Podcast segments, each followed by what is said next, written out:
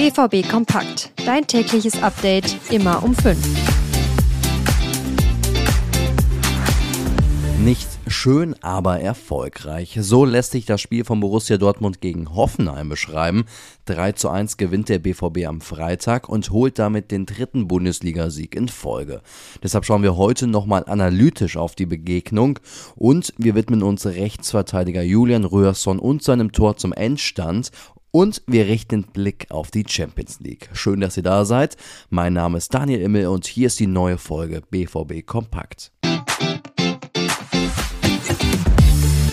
Schauen wir zuerst mal auf die nackten Zahlen. 3 zu 1 gewonnen, Sprung über Nacht an die Tabellenspitze. Klingt erstmal alles super. Aber auch vorgestern zeigte der BVB wieder zwei Gesichter. Mats Hummels patzte in der 23. Minute übel. Er spielte erst Gegenspieler Anton Stachen Ball in die Füße und faulte ihn daraufhin im 16er. Das war dann ein klarer Elfmeter und der führte zum zwischenzeitlichen Ausgleich. Aber auch darüber hinaus konnten die Dortmunder nicht immer überzeugen. Viele Fehlpässe, kaum Struktur im Spielaufbau und fehlende Leichtigkeit im Spiel. Erst als Rami Benzebaini in der 71. Minute mit Gelb-Rot vom Platz geschickt wurde, war beim BVB wieder mehr System zu erkennen. Defensiv ließ Dortmund in Unterzahl wenig zu. Die Positionen wurden dort hingehend auch klar gehalten. Und es zeigt, wenn es drauf ankommt, ist der BVB derzeit voll da. Jetzt mangelt es nur noch an der Kreativität. So richtig erfolgreich war ja vorgestern Julian Rührsson. Per Traumtor rundete er den Dortmunder Erfolg ab. 80 Meter Traumsolo nach eigener Balleroberung.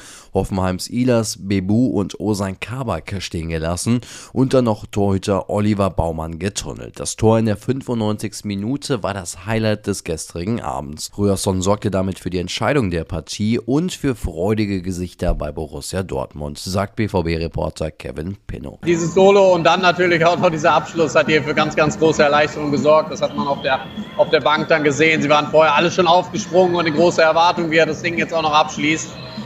Und dann hat man gemerkt, Edin Terzic hat mal ganz tief durchgeatmet und obwohl noch nicht Feierabend war, war er sich dann so sicher, dass das hier was wird. Ist einmal dann so ein, zwei Minuten vor Schluss schon die ganze Bank abgegangen, hat abgeklatscht, sich bedankt bei jedem Einzelnen. Für Julian Röhrsson war es das erste Saisontor. Die anderen beiden Treffer besorgten Niklas Füllkrug und Julian Brandt. Der BVB macht jetzt sicherlich einen Haken hinter das Spiel von Freitag und richtet jetzt den Fokus auf die Champions League. Am Mittwoch kommt der AC Milan in den Signal Iduna Park und für die Vorbereitung bleibt Borussia Dortmund gar nicht mal so viel Zeit, denn erst Samstagnacht um 2.30 Uhr erreichten die BVB-Profis Dortmund und so begann der folgende Trainingstag erst Samstagmittags. Die Stammspieler mussten im Kraftraum schwitzen, die Reservisten legten eine 90-minütige Trainingseinheit hin. Und heute haben die Borussen frei und ab morgen beginnt dann die Vorbereitung auf Mailand. Ja, und mit Blick auf Mailand steht Terzic vor harten Personalentscheidungen. Schlotterbeck und Hummels haben scheinbar in der Innenverteidigung die Nase vorn vor Niklas Süle und die hat auch Sally Özcan im Rennen um einen Stammplatz vorne vor Emre Can. Und im Angriff liegt wahrscheinlich Niklas Füllkrug nach seinem Tordebüt für Schwarz-Gelb vor Yusufa Mukoko und Sebastian Aller. Das Spiel gegen Mailand findet am Mittwoch um 21 Uhr statt.